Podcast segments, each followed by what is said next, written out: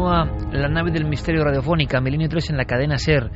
Eh, gracias por ese trending topic, porque como decíamos, hoy es más necesario que nunca. Es un programa periodístico de denuncia. Hemos acabado hablando de alucinaciones, de ese mundo que a mí me decían una vez, hace ya muchos años, me lo comentó una persona en Málaga, me impresionó la reflexión de la locura y la cordura. Y todos tenemos un transistor dentro. Estoy seguro que ya lo he contado porque me repito muchas veces, pero todos tenemos un transistor dentro.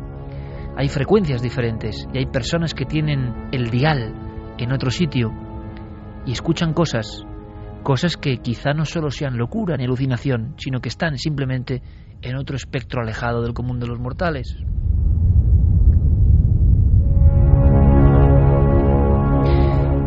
Muchos de los casos que llegan a psiquiatría en hospitales y que buena gente de buena fe cuenta no tienen mucho que diferenciar de sucesos que han sido tomados, por ejemplo, según sea el investigador, como encuentro con un espíritu, con una entidad, con una figura. Hemos recibido cientos, miles, y cuando uno va a la literatura médica, se da cuenta de que eso mismo está considerado psicosis, alucinación. No se ha ido un poco más allá. Claro, al mismo tiempo que esta semana llegaban las informaciones de esa regata y alucinaciones en el mar, llegaba otro estudio, si cabe, todavía más profundo y extraño. Está ocurriendo en el Hospital San Carlos, en Madrid. El director de ese proyecto puramente científico, pero también misterioso, es Enrique Santos Bueso, médico, experto en oftalmología. Veréis, mm, hay personas que han visto figuras. Figuras, por ejemplo, imaginad, estáis un día en el pasillo de vuestra casa, una persona que esto sí es cierto tenía algún tipo de afección, glaucoma en fase inicial, algún tipo de catarata. Ningún problema mental. Uno de los casos, uno de los casos archivados, España, años 90.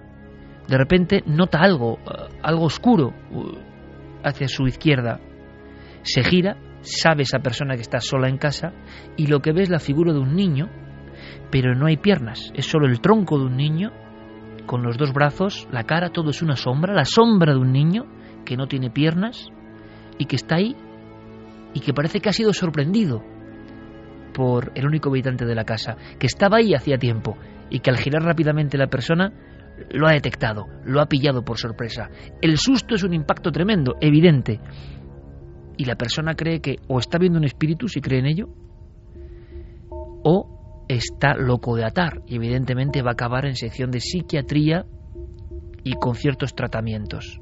Y quizá ni una cosa ni la otra. Resulta que desde el siglo XVIII un científico llamado Charles Bonnet fue investigando este tipo de apariciones que al parecer ocurrían en la propia zona del ojo humano que no tenían que ver directamente con problemas cerebrales, aunque todo tiene que ver con el cerebro, la propia visión, pero el rebote de esa onda de luz del ojo reflejaba figuras. Desde el siglo XVIII, si vemos el catálogo de figuras, aparecen también las caras, los rostros, seres conocidos y desconocidos, seres que nos hablan. ¿Hay aquí una puerta para intentar descubrir la raíz de los casos de visiones de supuestos fantasmas? Yo desde luego no lo sé. Lo que he querido es mm, escuchar, imagino que como muchos de vosotros, al doctor Enrique Santos, que nos habla de lo que están investigando ahora mismo. Es alucinante. Síndrome de Charles Bonnet. No se había vuelto a investigar en él desde el siglo XVIII y en España hay casos, decenas de casos, de gente muy angustiada, ojo, de gente que veía incluso como objetos cobraban cierta vida. ¿Cómo es posible que el ojo genere eso? Objetos que se desplazaban y se colocaban en mitad de una estancia. Escuchamos. El síndrome no es una patología psiquiátrica, es la presencia de alucinaciones en personas que, muy importante, han perdido mucha visión. Desgraciadamente casi siempre se confunde con patología psiquiátrica, pues hay gente mayor y demás, y casi todos los pacientes van a psiquiatría. Pero nosotros desde el Hospital Clínico San Carlos, la verdad es que estamos retomando este, el estudio de este síndrome para formar también a nuestros compañeros médicos de familia, médicos de urgencia, para que se den cuenta que esto no es una patología psiquiátrica. al testigo muchas veces, por ser mayor, por tener problemas de visión, le daba mucho miedo contarlo. ¿Quién le iba a creer? A veces, repito, objetos inanimados que se colocaban en primer plano y que se movían.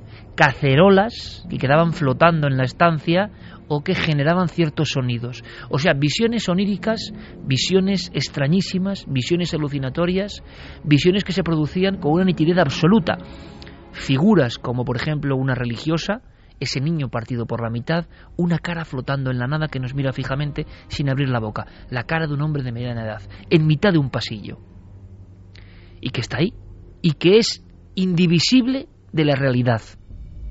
Claro, vivir esto y repetidamente.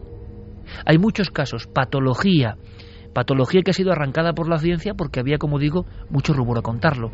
Como tantas otras veces, un fenómeno soterrado del que no se habla, como el primer tema de esta noche. Escuchamos. Bueno, es que incluso muchos pacientes no se atreven a comentarlo por el miedo a pasar a ser catalogados como enfermedad psiquiátrica. Sobre todo ven personas, ven de forma espontánea flores, pueden ver edificios, pero no le hablan. Eso ya sería una alucinación psiquiátrica. ¿eh? El paciente simplemente las ve, sin ningún tipo de interacción con ellas. Eh, empiezan a aparecer de forma brusca al caer la tarde, con cambios bruscos de temperatura. ¿eh? Sí pueden llegar a interactuar. Mire, esto, esto lo describió el biólogo y filósofo suizo Charles Bonnet en el siglo XVIII. Él no era médico, pero él describió un, en su abuelo ciego por cataratas empezó a ver animales, empezó a ver eh, carruajes y flores. Empezó a ver dónde está todo eso, eh, de dónde emerge todo eso, qué problemas puede causar todo eso.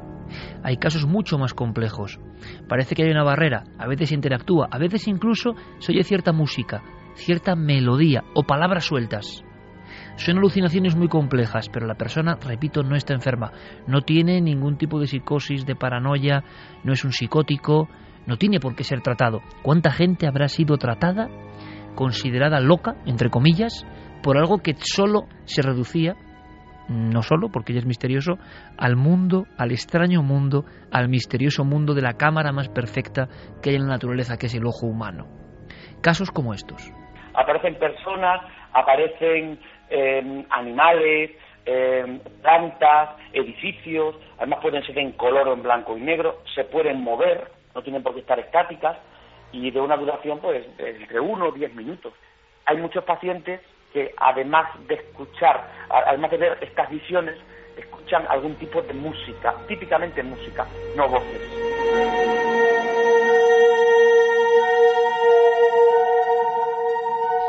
¿Y dónde está la barrera entre un encuentro con lo extraño y esto? Y voy más allá. ¿Los médicos saben realmente dónde está esto? Se produce por una patología del ojo, de acuerdo, pero lo que se está viendo, ¿dónde está? Porque el propio doctor me decía, a veces son caras desconocidas, pero que están ahí. ¿Cómo las ha generado el cerebro, el ojo? ¿Están ahí? ¿Se han visto alguna vez? ¿Son caras espontáneas que han cruzado con nosotros en la calle y que se han quedado en el cerebro? Desde luego, pocas veces he visto yo en el ámbito científico algo que se parezca tanto a una aparición. Apariciones como las que siguen llegándonos cada semana en nuestros testimonios.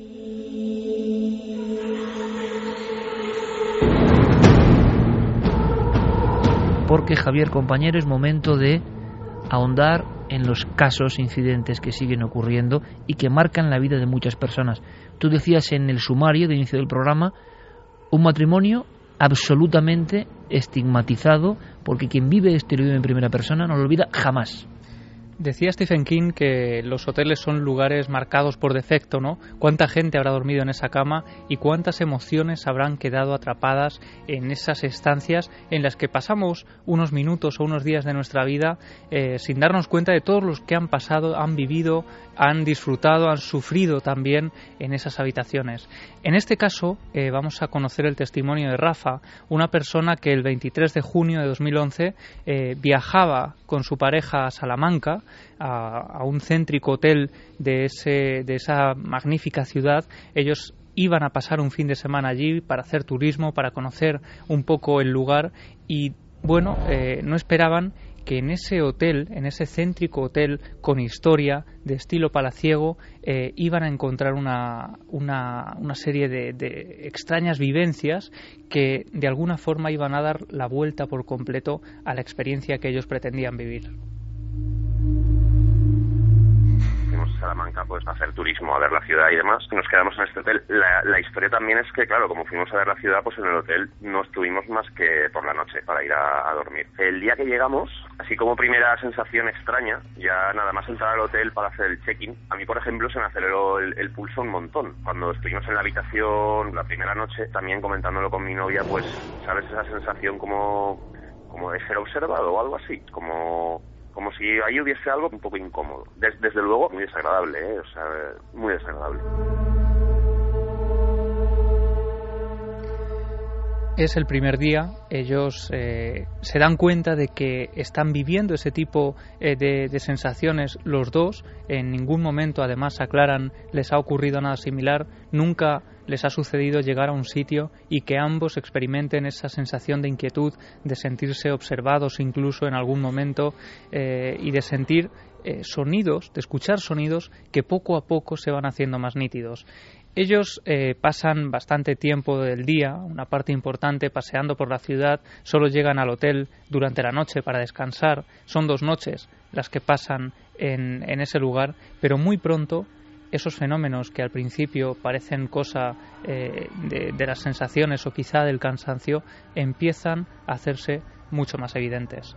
Al día siguiente, la segunda noche, que fue la, la, última que estuvimos allí, ya para coger el sueño, metidos en la cama viendo la tele, pues en torno a lo mejor sería pues la una de la noche, una cosa así, yo sé que me quedé un poco dormido y a los pocos minutos me desperté muy, muy sobresaltado, incluso gritando nada más despertarme ya había a mi novia que estaba al lado, la cara que tenía, o sea, una sensación los dos además como de, mucho frío, muy nerviosos, los pelos de punta, la carne de gallina, nos pusimos bastante nerviosos planteándonos incluso si vestirnos, irnos a la calle y quedarnos por la noche fuera, en la calle.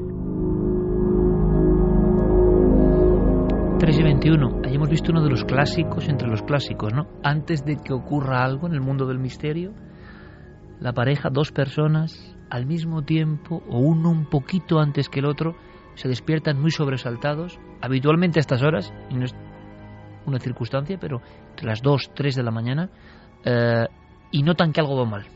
Sí, en este caso además es curioso, pero la pareja, ella, se despierta primero, intuye algo, presiente que algo va mal, eh, pero se despierta en silencio. Ella no condiciona que él se despierte minutos más tarde sin saber que lo que había ocurrido y con la misma sensación de desasosiego hasta el punto de querer marcharse eh, al frío de la ciudad de, de Salamanca, ¿no?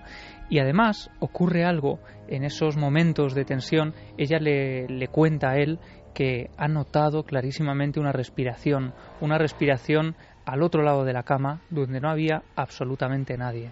Justo antes de, de, despertarme, un segundo antes, yo sí vi una imagen. Yo vi a un señor de frente, trajeado, con corbata. No te sabría dibujar su cara, pero tenía el pelo blanco y bigote blanco. Lo vi de frente durante un segundo. De hecho, yo estaba acostado y, y yo lo veía de frente y bueno, al final decidimos pues tranquilizarnos un poco y, pasar la noche en la habitación y así estuvimos pues prácticamente pues nos dio nos dio la luz del día, o sea yo igual me dormí pues a las 6 de la mañana ya de, de puro cansancio.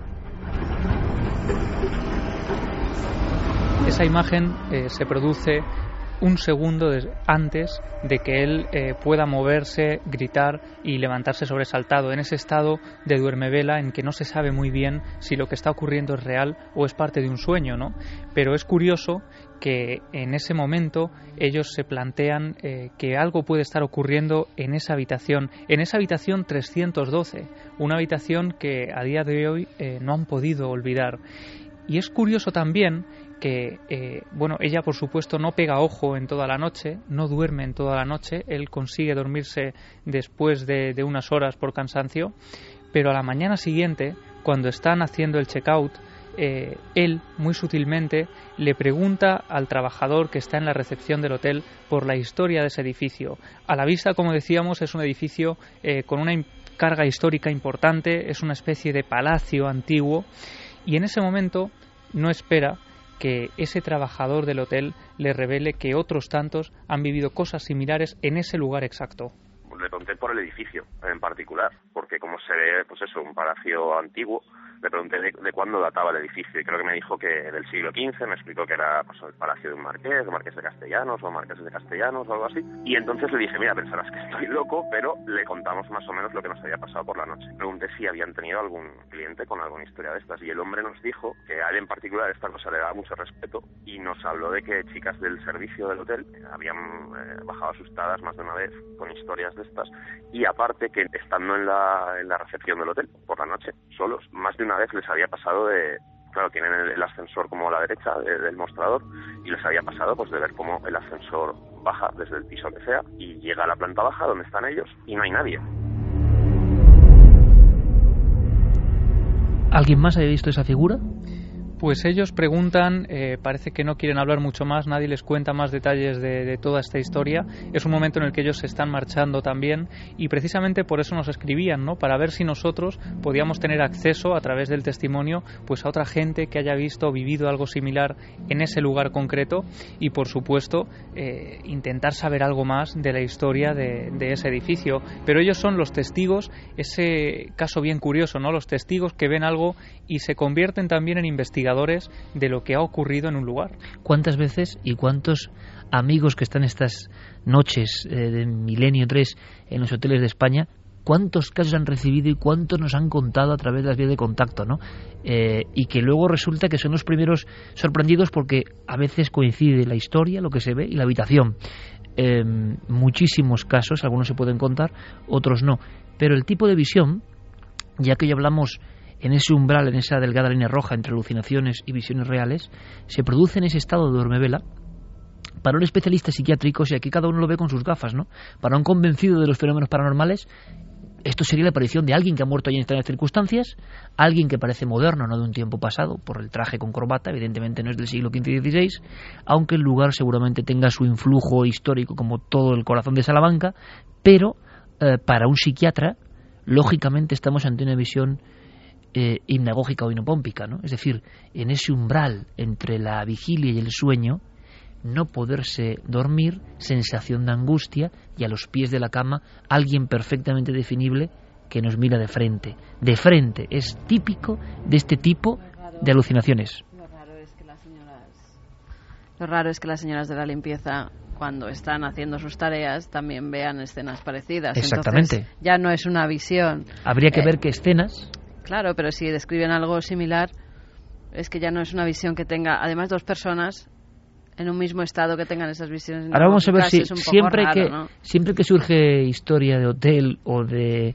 visiones, siempre hay un montón de, personas, de público de milenio que nos informa. Pero eso, es decir, cada maestrillo tiene su librillo, en el sentido de que el pánico de la pareja, por separado, y que ven lo mismo, sea en un hotel, sea en una carretera, uno puede decir, bueno, es lo que decimos, ¿no? Esa campana de realidad que ya se ha extendido. Eh, durante unos minutos esa pareja va a vivir algo extraño. De principio a fin, seguramente no pasen vehículos cerca, no se crucen con nadie, todo el ambiente se ha enrarecido.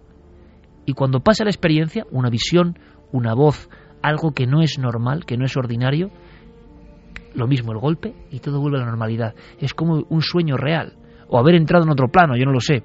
Pero el psiquiatra te diría, es una folía de, ¿no? Han entrado en una locura doble, en una alucinación doble. Yo puedo decirlo, lo hemos contado en alguna ocasión.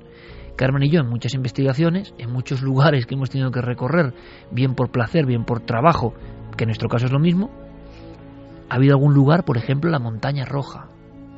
Yo siempre lo recuerdo porque quizás a mí me dicen, ¿en qué instante, junto a tu mujer, trabajando o en este caso explorando, eh, has sentido miedo a la vez y, solo con la experiencia uno puede saber que esto ocurre. La montaña roja, que muchos amigos seguramente la han visitado, hemos estado varias veces, que no es un lugar especialmente agreste, sí solitario, hmm. sí solitario. Y oscuro. Y oscuro, en, el último, en la última parte de Lanzarote, además de Lanzarote son muy oscuras. Pero hay urbanizaciones cerca, es decir, no es un lugar desolado. Allí JJ Benítez pasó tres noches en su mítico Encuentros en Montaña Roja. Hay que tenerlos bien puestos para estar tres noches ahí, ¿eh, Juanjo? Eh, desde luego. Eh, y vamos ascendiendo. Y yo estaba diciendo, mira, es que mmm, lleva sandalias, Carmen. Aquí, por alacranes. alacranes. eh, vámonos. Me estaba poniendo todo tipo de excusas y yo decía, sí, sí, es verdad. Y tú igual. Sí, sí, decía, sí, es verdad, que no voy con el calzado adecuado, y total. Bueno, vamos a dar una vuelta por aquí, pero no subimos más, ya vendremos luego. Queríamos llegar volvimos. a la caldera del cráter, que fuimos en otra expedición y llegamos a la caldera del cráter y vimos todo eso. Cráter viejo abandonado cerca de Punta Pechiguera, al final, donde muchos aviadores de la línea Iberia y Aviaco habían observado extrañas luces dentro del cráter y se convirtió en una especie de comidilla entre la gente de la aviación española, que en ese cráter estaba ocurriendo algo, pasaba algo. La última noticia, lo cuento por algo, ¿eh? Y algo de última hora. Resulta que ascendiendo por ese volcán, sin que haya nada objetivamente que a la alarma, uno tiene, como diría eh, Stan Lee, el autor de Spider-Man, el sentido arácnido, ¿no? Hay algo que nos dice que no, no está bien eso. Y no había nada para temer. Empezamos a ver unas rocas y unos dibujos en la roca, como creados, como si formaran unas letras. Yo eso solo lo he visto, o me lo he encontrado en Nazca, por ejemplo, como figuras, ¿no? Y en un momento dado, que es lo asombroso, sentimos un miedo tremendo y nos vamos. Eh, nos han informado, y me gustaría tener más información, que dentro del cráter de Montaña Roja está la tumba de una mujer desconocida, yo eso no lo sabía, y que hay una tumba de algo que ocurrió allí, Mm. y nos gustaría saberlo. Y uno a veces recibe, 10 años después de una información o de una sensación, algo que pudo pasar allí. Si alguien tiene información, que nos lo cuente, pero ese miedo a veces, ¿es el miedo el que se contagia? ¿O es que eh, algo de nosotros está permanentemente alerta y se activa? ¿Qué dice nuestro público, Carmen? Pues mira, dice Pili Ramona, dice yo por un ictus tengo cambio de visión reducido y me asusto muchísimas veces por ver sombras y aún no me acostumbro. Eh, buenas noches milenarios, os sigo cada noche. Soy rondeño, vivo en el humilde barrio de San Cristóbal, barrio de personas mayores y algunas jóvenes. Lo ocurrido hace unos días, una vecina fue víctima de este modo. No nos lo podíamos creer, pero fue así. Según relata, recuerda que una señora de buena presencia se acercó, le abrió el bolso y un hombre de buena apariencia la acercó a su casa. Allí le pidió joyas y la cartilla y fueron al banco y sacó dinero. Recuerdos vagos son los que tiene. A día de hoy no quiere salir de casa, está muy nerviosa y con ataques de ansiedad. Una pena que ocurra esto y además es real. Esther García, decir que ver a un difunto es por una patología de los ojos es una patochada. Están dando palos de ciego sobre un tema que desconocen. El problema es que están confundiendo a la gente. O sea que en este caso hay personas, hay que dejarlo claro, que creen que estos son casos reales y que de alguna forma la ciencia los reduce a visiones del ojo. No se entiende muy bien, pero que es otra posibilidad, ¿no? Eh, queridos amigos, soy médico psiquiatra y en urgencias he visto varios casos. Normalmente los ancianos venían acompañados de los hijos y ellos precisamente estaban más asustados que los propios pacientes. Siempre se da ese caso. Han sido operados de cataratas o iban a ser operados. Es muy importante, como bien decís vosotros, hacer un diagnóstico exacto ya que el tratamiento es complicado si no lo distingues de una verdadera alucinación. Un saludo con mucho cariño, Concheta. Coco Fernández dice mi madre ha tenido más de una vez la experiencia estando en la cama que al abrir los ojos ve una cara blanca desconocida mirándola y no tiene problemas de visión. Nos están llegando más casos con la burundanga. Eh, un saludo anónimo nos dice una Los vemos luego, si te parece, Vale. porque hay un montón de información relativa al tema de la burundanga. Enseguida vamos, eh, vamos a romper un poco, ya que hemos estado en un ambiente muy denso. Vamos a respirar un poco antes de que llegue Diego Marañón. Respiramos un poquito, porque quiero hacerle un par de preguntas aquí a nuestro amigo.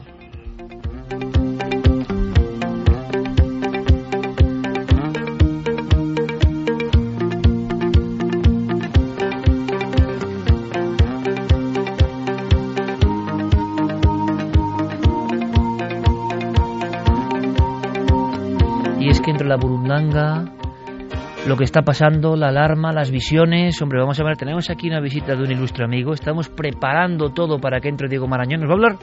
eh, yo sé que a Cristian le gusta mucho el cine de terror y las series, se las sabe todas. Y nos va a hablar de una cosa que tiene que ver con un vídeo que mata. Diego Marañón nos va a hablar. ¿Tú has oído hablar, Cristian, del vídeo que mata? Que tú ves una película y, y mueres. Bueno, hay una mítica película de Ring, ¿no? En su versión, en su versión asiática, que era incluso mucho más terrorífica que la americana. ¿Por qué da más miedo el terror japonés que la versión que luego hacen los americanos? Yo creo, ¿En tu que porque, opinión? yo creo que porque lo respetan mucho más que los americanos. Porque lo creen de verdad. Porque lo viven de verdad. Esa es la clave, ¿no? Porque los ponen tan blancos y con ese pelo tan negro y tan así. Incluso de AI, incluso la versión de The Eye, que, que, que trata un poco de esto, de lo que estábamos hablando de las visiones. es- estabas tú comentando mientras preparábamos el programa, porque Cristian ha estado un poco en todo, toda la cocina del programa y cómo hacemos tal, y tú me decías, oye, Iker, te voy a comentarte algo de esa película, yo no la he visto, la del ojo yo no la he visto, eh, tú sí lo has visto, yo no lo he visto, eh, que le trasplanta a alguien un ojo y empieza a tener visiones, ¿no? Sí. Visiones que tenía la otra persona, sí, sí. De entes que, que le rodean. Oye, ¿a ti qué te pasa con Leonardo da Vinci? que yo veo a Leonardo da Vinci por todas partes. Te aparece, Leonardo. No, porque es curioso, porque muchas personas tendrán la, la visión lógica, no arquetípica, porque Cristian habla a toda España todas las tardes a través de Telecinco, evidentemente, con un programa que tiene mucho mérito, ¿eh? Tiene mucho mérito que un programa que se basa en el lenguaje, en aprender palabras, en memorizar, en recordar, en ampliar nuestro abanico de conocimiento, tenga la audiencia, que la máxima audiencia que suele ser del día suele ser la de pasapalabra, en, y dices, bueno, no está todo perdido, ¿no? Pero muchas personas pueden tener, bueno, eh, evidentemente, persona de enorme éxito en todo lo que hace en televisión, y dices, bueno, y a que mucha gente no sabe que este chico tiene una sana obsesión, o quizá no tan sana, quién sabe. Puede sorprender que nuestro amigo Cristian Galvez lleva mucho tiempo siguiendo enigmas de Leonardo da Vinci. Yo te pregunto, ¿qué tiene Leonardo da Vinci que, que, va envolviéndote en la espiral y no te deja salir? Yo te he escuchado hablar, no como una persona presentadora de televisión que igual hace un libro, que quiere hablar, no, no. Te he oído hablar como me escucho a mis colegas a mí mismo cuando están metidos hasta las trancas en una obsesión de investigación. Me sorprende mucho. Sí, porque se trata de un megaproyecto a largo plazo, ¿no? Y, y, yo creo que Leonardo da Vinci tiene lo que uno quiere encontrar, desde, desde un libro de gestión de talento o coaching a través de Leonardo da Vinci para, para motivación a grandes empresas, misterios infinitos. No se ha contado todo, Leonardo, por tanto. No se ha contado ni todo ni todo se ha contado a la vez, ¿no? Hay cosas muy, muy, muy específicas de cada misterio, pero no, digamos, no hay un vademecum de lo que podría ser los misterios de Leonardo. E incluso se pueden llegar a desarrollar incluso talleres de, para potenciar la creatividad para, para pequeños, para peques. Sí, es un ejemplo inabarcable, Leonardo, con todo lo que ha hecho, todo lo que conocemos. Hablaban algo, eh, Carmen, esta misma semana, y nada es casualidad, ¿no? Yo decía, no sé, no queda más que de Leonardo algo que tenga que ver con la luna. Y resulta que no sé qué pasa con la Mona Lisa, Hmm. que si la van a proyectar o van a hacer algo sobre la superficie lunar. Sí, sí, sí. Es bueno, o sea, es el No sé icono- si lo podrán llevar a cabo, pero vamos, es uno de los iconos. Incluso mandar encapsulada como imágenes de la Mona Lisa, de la Gioconda, y que estén por el espacio pululando. A mí sabes que Vinci, que tú conoces muy bien, eh, me parece un sitio realmente raro, extraño. Quizá yo, quizá nosotros llegamos de noche a Vinci. No sé, no, no te lo imaginas, te imaginas un lugar distinto, ¿no? Parece que todavía, no sé si el efluvio de Leonardo está por ahí, pero me pareció un sitio que tiene un pequeño museo, ¿verdad? Con maquinarios y Sí, cosas. pero tampoco es un museo grandísimo donde esté No, todo no, lo de no, Da. Vinci, ni, Para nada. ni tienen algo que sea espectacular sobre el genio. Es como una cosita muy pequeña, aunque luego es muy reconocido en toda la ciudad y en todo, pero De hecho, yo creo que el, museo más espectacular está en Roma, en el Palacio de la Cancillería, que, que tiene una mega exposición con, con reproducciones de los inventos de Leonardo a escala 1 a 1, es decir, a escala natural, desde el tanque hasta, hasta la delta. ¿Qué es Pero lo que más te Vinci no. sorprende a ti de los inventos de Leonardo? A mí lo que más me sorprende es que cada día no dejo de sorprenderme, cada día descubro algo más a través de las páginas de los códices, sobre todo el códice atlántico, cada día descubres un invento nuevo. Desde la ducha, por ejemplo, hasta el primer carro, el autómata, que El Juanelo, autómata. Eh, también Turriano, el, digamos el Da Vinci español, nada, muy poquitos años después de Leonardo, Pero él ya estaba con autómatas. él Leonardo. ya estaba con autómatas, incluso un autómata para un león. Tiene un autómata león, un autómata pájaro que utilizaba en, en escenografías para teatro. ¿Y cómo es posible que un hombre solo, a veces ocurre ¿no? en la historia, un hombre solo genere ¿no? ese- ese universo propio que no se parece a casi nada y que a veces también casi muere con él, ¿no? Muere con el propio genio. Yo creo que, yo creo que es algo que, que quizá estemos perdiendo en demasía, que es la, la mezcla, ¿no? una amalgama entre, entre talento, perseverancia y sobre todo hacer las cosas con pasión. ¿Y crees que Leonardo tenía todo eso? Lo creo, lo creo, lo creo sin duda. O sea, creo que sí que es verdad que, que tenía un pequeño síndrome de obra inacabada, pero toda obra inacabada debida a encargos, pero todo lo que él generaba por la propia curiosidad y experimento en el campo, creo que lo lleva a cabo hasta, hasta el infinito y más allá. Oye, y tú, Cristian, que estás en la tele, estás en no sé cuántos programas, tienes un éxito brutal, imagino, trabajo, lo sé muy bien, compañero, hasta arriba. Sin embargo, eh, tu rictus incluso cambia, la pasión con la que hablas incluso es tremenda cuando te metes en el órbita de Leonardo. Ahora te marchas incluso a investigar sobre el terreno. Sí, sí, sí, sí, porque, bueno, el, primer, el, el, el primero de una serie de, ya te digo, de gran proyecto sale en abril, el- un, un libro de gestión de talento a través de Leonardo da Vinci. O sea, podemos aprender a potenciar nuestro talento fijándonos en el genio. Sí, sí, de hecho yo creo y afirmo en el libro que Leonardo da Vinci era un, era un maestro del liderazgo y del coaching en pleno siglo XV, en pleno Renacimiento. O sea, eso que ahora está tan de moda, digamos, de que tenemos que, que acostumbrarnos, ¿no? Y tenemos que potenciar nuestras facultades en esta selva en la que vivimos. Tú dices que, que ese hombre, ese genio de Vinci, lo tenía ya y tenía enseñanzas que se pueden extraer y acoplar a los días que corren, a hoy. Sí, eh, rotundamente sí, además lo explico cada... eh, a través de las obras de Leonardo te te puedo llegar a explicar cómo crear una marca personal, cómo venderla, cómo potenciar el trabajo en equipo, el liderazgo, enseñar, aprender y volver a enseñar, que es una cosa que también vosotros hacéis con mucho valor en la nave del misterio, incluso en Cuarto Milenio, que todo el mundo sabe en Twitter que soy ferviente seguidor, que aprendéis, lo enseñáis, pero seguís aprendiendo. Es una espiral que no tiene fin. Es vuestra parte de genialidad. ¿eh? Es, es una espiral que no tiene fin. Eh, hablaremos, si te parece, te invitaremos. ¿Cuál es el momento en tu vida? Porque yo creo que el contraste es, es genial, ¿no? Es decir, en esta sociedad en la que vivimos, ¿no? En la que también por desgracia y por fortuna no, no pasa nada, como a nosotros nos pasa, ¿no? Uno tiene su San Benito, tiene su estigma, y este sabe hacer esto y es este, y este Cristian, el presentador, sabe hacer esto. Mucha gente, estoy seguro que hoy se está quedando alucinada de que el hombre que ve por las tardes haciendo magistralmente su programa resulta que es un investigador de Da Vinci, que es un tema que parece como de eruditos, no escribir un libro divulgativo de Da Vinci, ¿eh? meterse, y yo he hablado con él, sabe infinitamente más que yo de Da Vinci, y meterse a fondo. Pero ¿cuál fue el momento en que, como digo yo, algo hizo así? Y tú dijiste, es que parte de mi vida tengo que investigar a este hombre. Pues la verdad no sabría decirte, pero sí sé decirte que en parte de mi vida me llevará a investigar sobre, sobre Leonardo, ¿no? Yo siempre he querido abarcar mucho, y eso que mis padres siempre me decían, intenta abarcar poco, pero abárcalo bien. Y ese espíritu renacentista, esas ganas de hacer muchas cosas e intentar hacerlas bien, porque no todos somos genios, pues creo que me va un poco a, a buscar paralelismos, ¿no? ¿Hay formas de adentrarse en Da Vinci? ¿Se podría recomendar algo? ¿Los niños pueden aprender algo de Da Vinci? Los niños pueden aprender muchísimo. De hecho, ya te contaré algún día los planes de talleres de, de creatividad para, para los peques a través de, a través de Leonardo. Hoy mi hija Alma estaba dibujando, ¿eh? Con su abuelo. Estaba dibujando con un año con un rotulador. La creatividad, la pasión, la investigación. Qué grande que queden colegas como tú, Cristian, de verdad. Qué grande. Hablaremos aquí. Yo te emplazo aquí. Mira, mira lo que nos pone. Mira lo que nos pone Yere Martínez. Estamos ya casi en Florencia ¿eh? y estamos casi en los tiempos eh, de Leonardo y nos parece maravilloso la radio, la fuerza de la radio y la música nos permite viajar en el tiempo. A mí me parece maravilloso que un presentador de éxito en España, lo que se considera que debe ser, ¿no? Y resulta que está investigando el tío ahí, eh, absolutamente apasionado. Por eso sabíamos que era milenario. Gracias, Cristian, por la visita, de verdad. Toda la suerte del mundo, que aprendamos mucho con ese libro, que los niños se instruyan con ese libro. Ojalá, eh, algo, algo. Si podemos aprender algo de Leonardo, será un aprendizaje maravilloso. Gracias. A vosotros.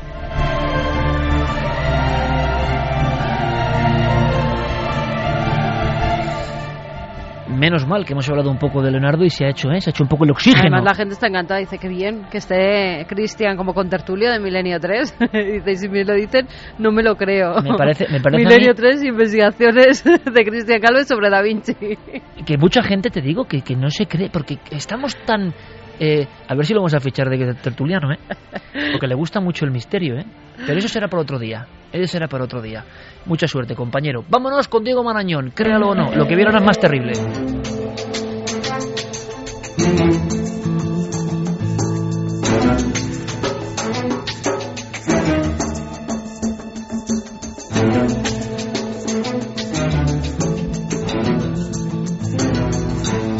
mal que no todo está perdido en la tele tampoco, ¿eh? Menos mal. quedamos algunos locos, oye, quedamos algunos locos aquí. Eh, Unos Quijotes.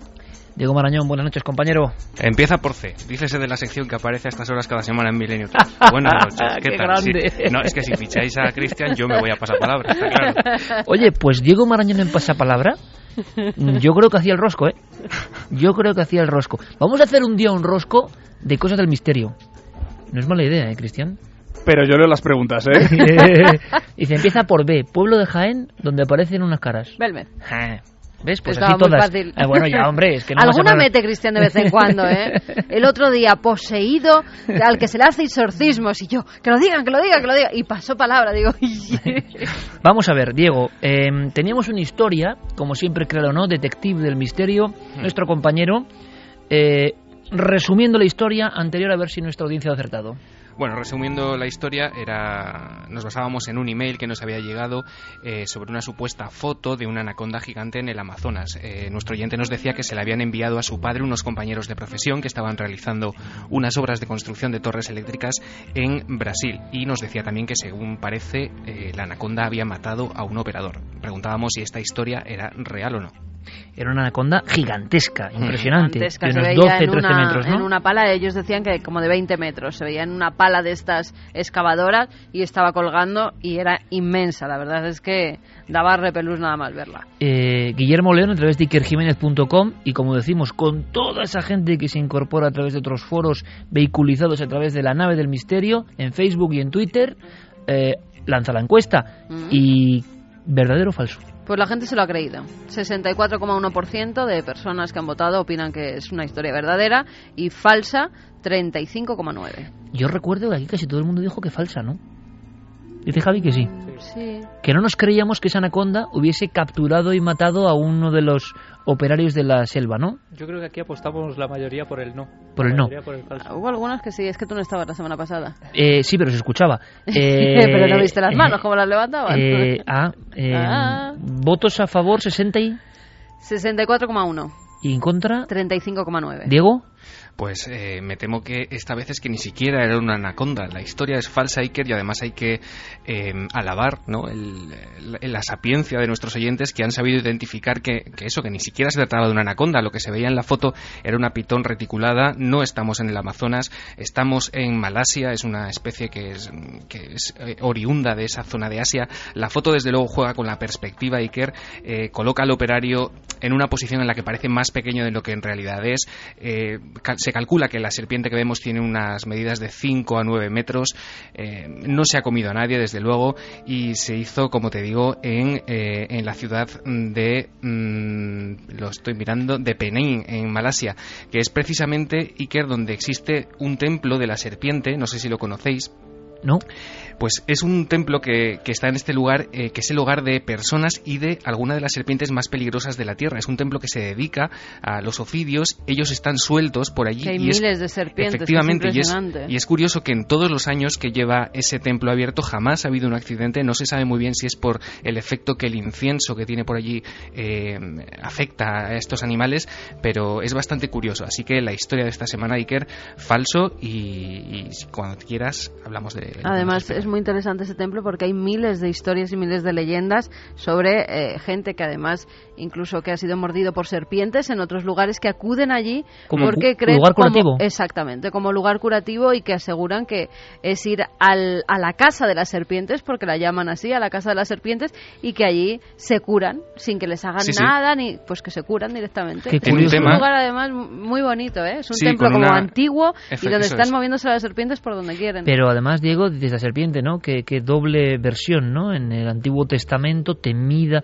Hmm. Cleopatra, es decir, la serpiente como enemigo y por otro lado, serpiente como símbolo de la salud, ¿no? De la farmacia y símbolo de los ritos griegos de curación. Y ahí, eh, pero por lo tanto, eh, ha fallado gran parte del público. Sí, sí, Ha- ha la fallado, mayor parte de la gente ha fallado. Sí, sí. Se sabe que la anaconda pues es la serpiente más larga que tenemos, eh, perdón, la, la que más pesa y la más larga es la pitón reticulada, que es la que se ve en la imagen que nos ha, que nos ha enviado este. Perfecto, pues Diego, Diego se la jugó a la audiencia, que también es su cometido, ¿no? Esas historias para aprender, Fíjate, que no sabemos, como lo contábamos de la burundanga, era de Muy créalo o no. cerquita ¿eh? de Madrid, creo que tenemos una de las pitones reticuladas más grandes, por lo menos de España, que nos la enseñaron en verdad. el Safari, Sí, señor. en el Safari de Madrid, que nos Como sacaron- 12 metros, algo como, así. Sí, como 12 metros de, de pitón reticulada, Sí, sí. que además es, bueno, la veíamos, ¿verdad? Enroscada, Gruesa. acaba de comer, muy gruesa. Es impresionante. Quien pueda que vaya al safari al Safari Park de cerquita de Madrid, que va a ver eh, todo tipo de animales y además esa pitón reticulada Merece la pena. merece la pena verla. sí. En el, libro, en el libro Guinness de los Récords, la más pesada eh, llegaba a alcanzar 135 kilos. Además, buena gente del Safari Park y seguidores de este programa. Vamos a hacer una cosa, Diego. Eh, creo que tenemos un, un corte sonoro de una película, Sí. precisamente, para, para ambientarnos en la siguiente historia, ¿no? Muy certero, Cristian Galvez, que apuntaba a ella. Vamos a escuchar un trocito de, de Ring, la versión japonesa, y ahora te cuento de lo que vamos a hablar. ¿Qué puedes decirnos acerca de esa cinta? Lo único que sé es que de repente aparece en la pantalla una mujer horrible que dice, vas a morir dentro de una semana. Eso es todo lo que he oído. También dicen que apareces y te quedas a ver la tele de madrugada y que poco después suena el teléfono. Así que de madrugada. ¿Y sabéis si alguien ha muerto realmente a la semana de haber visto la cinta? Bueno, es que una alumna que conozco del instituto me dijo que una chica que había visto la cinta y su novio murieron al cabo de una semana. Un accidente. No, les encontraron muertos en un coche aparcado. El novio también había visto la cinta. La noticia salió en el periódico hará dos o tres días. ¿Te dijo a qué instituto iban esos chicos? Hmm. A mi amiga se lo contó otra chica y ella tampoco sabía de qué instituto eran.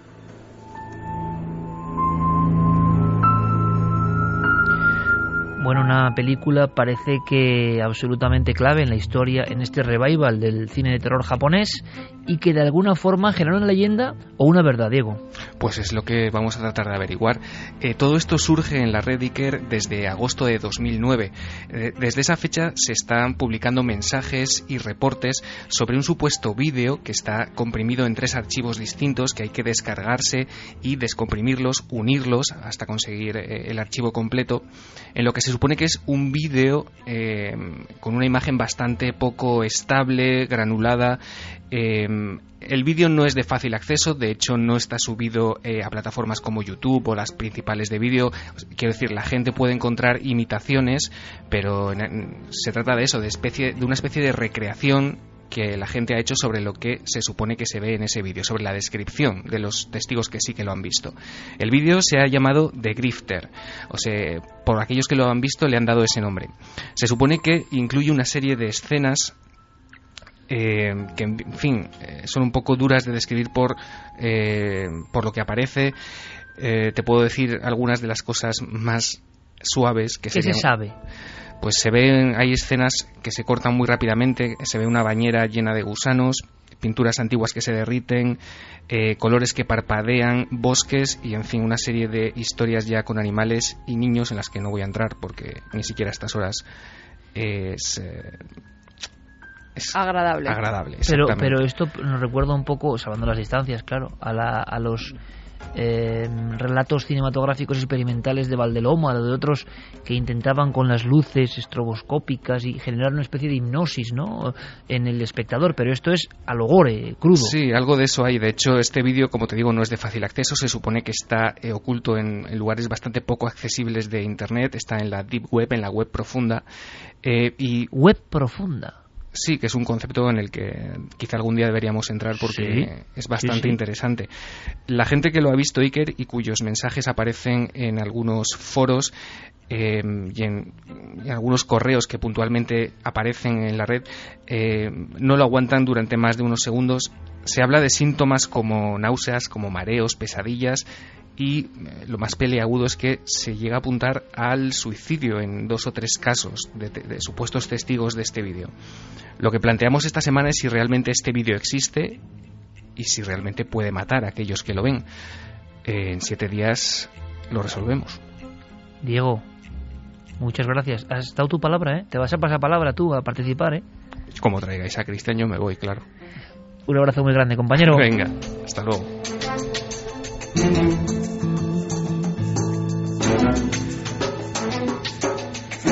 Yeré Martínez, ¿tú qué opinas, amigo?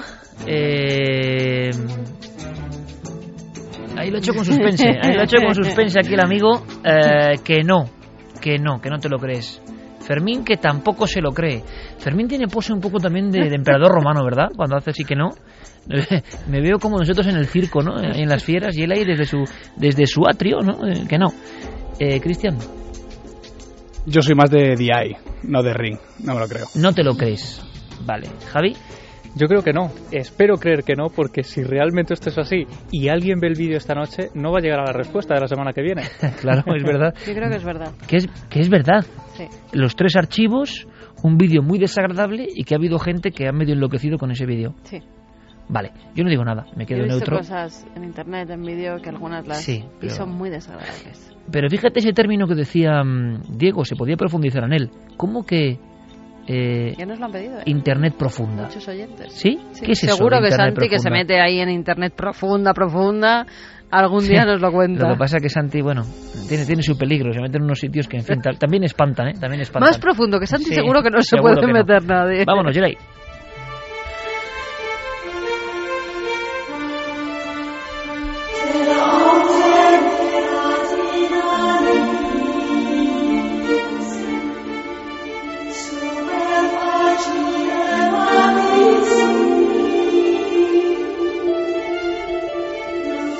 Martínez que trae siempre, ¿no? Él y Noel tienen sus estilos, sus cosas, y Geray se guarda ahí una faltriquera, ni más ni menos que esta joya de Michael Field. Y hombre, uno acaba la semana como con una buena sensación. Está muy bien, Geray.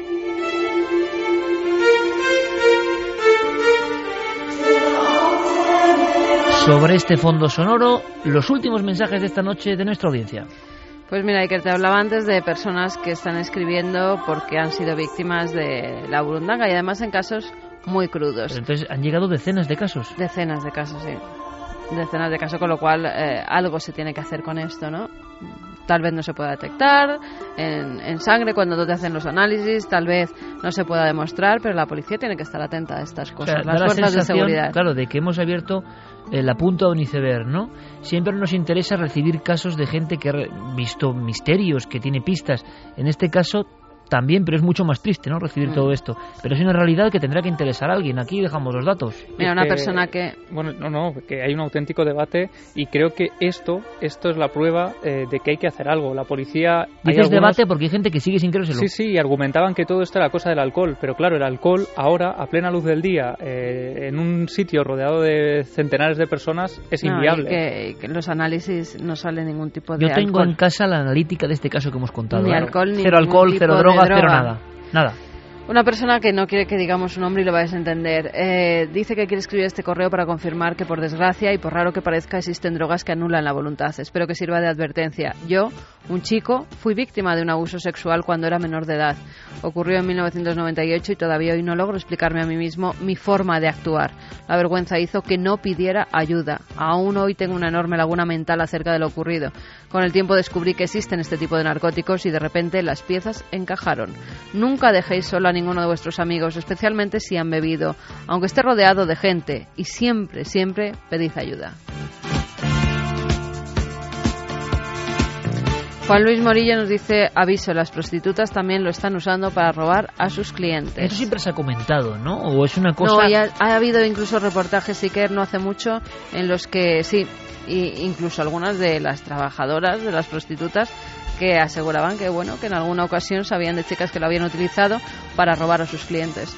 Y declaraciones de la policía también, con los que hemos hablado nosotros, eh, nos lo han confirmado así, eh, que, que ha habido casos eh, similares a esto.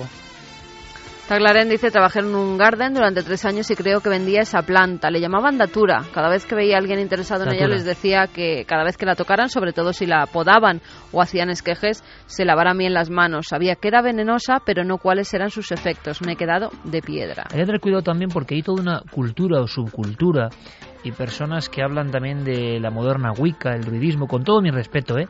Pero y el manejo y el viaje psicodélico a través de plantas y de hongos, me parece muy bien, pero cuidado porque hay algunas plantas y hongos que no las han dominado en los viejos chamanes de la Amazonía o de los desiertos de Arizona, no los han manejado ellos y quiere uno en dos semanas y por ser muy atrevido manejarlo y tener viajes cósmicos. Los chamanes de la antigüedad preparaban toda una vida para tener esos viajes y toda la vida estaba dedicada a ello. No querramos ahora, por hobby, después de dejar el coche y bajarnos del chalet, irnos a hacer viajes cósmicos de inmediato. Estamos en la cultura del ultra rápido, también para eso. Y está viendo más de una persona colgada, pero en el mal sentido, ¿eh? Personas, historias, algunas de investigadores del tema de las drogas psicodélicas, pero con el sentido sagrado, que no han vuelto jamás. Se han quedado, eso sí, en un limbo como autómatas, pero para siempre. Alberto nos decía que él ha vivido un año en Colombia y que este asunto se lo ha contado a varias personas. Amigos míos de aquí en España piensan que todo es un cuento chino. Os puedo contar de primera mano que a un agente de seguridad español destinado en Bogotá salió de su domicilio a retirar dinero del cajero y de lo único que se acuerda es que le pusieron un pañuelo húmedo en la cara, lo agarraron por detrás y después cuando se despertó en el hospital estaba en un hospital de Bogotá. A mi amigo lo encontraron unas personas tirado en el suelo junto al cajero y fueron, que, fueron quienes avisaron a la policía de Bogotá. En el hospital nos comunicaron que estaba vivo de milagro, pues le habían administrado más dosis de lo normal de la ya tan famosa burundanga. Claro, por eso se desmayó, porque lo normal y lo inquietante es que ni te desmayas ni pasa nada. En fin, eh, ahí lanzamos los datos y sabemos, gracias a la fuerza de este programa, de la SER y de las redes, que de inmediato esto va a llegar aquí y allá, al otro lado del Atlántico pero que hay una angustia y hay una inquietud y que esto ya no es leyenda urbana y que nos ha pasado de alguna forma a nosotros mismos, pero que eso no es lo importante, que os ha pasado a muchos de vosotros. Hagamos algo, que alguien tome nota, por favor, y andad con mucho cuidado, por favor, claro que sí. Direi Martínez, gracias, Fermín, gracias, Cristian, gracias por la visita. Gracias, Javi. Gracias, un placer. Mañana, Carmen, nos vemos en Cuarto Milenio. Mañana nos vemos a eso de las once y media, doce menos cuarto. Hay unas cuantas cosas que creo que son muy interesantes. Por ejemplo, un debate tremendo sobre la telepatía. Algo tan cotidiano. ¿Existe o no? Mañana debate candente en Cuarto Milenio. Nos vemos. Feliz semana.